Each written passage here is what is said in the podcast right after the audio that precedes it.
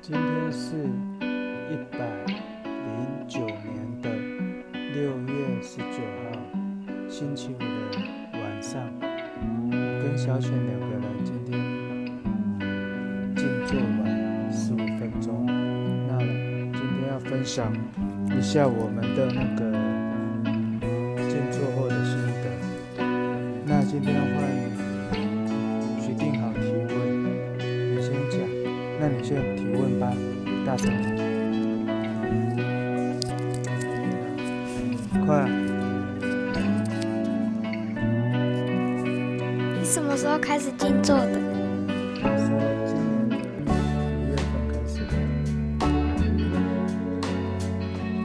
我问你，你觉得你今今天静坐的感觉是什么？这是不描述啊，苏老师，你觉得什么让你觉得时间很长？还好不过了，那你有没有觉得心情不舒服？啊？会还是不会？还好，那有什么特别开心的感觉吗？没有啊，那你为今天礼拜五静坐完之后，有没有觉得身体很轻松呢？嗯，啊？有，有。那你还有什么问题吗？没有。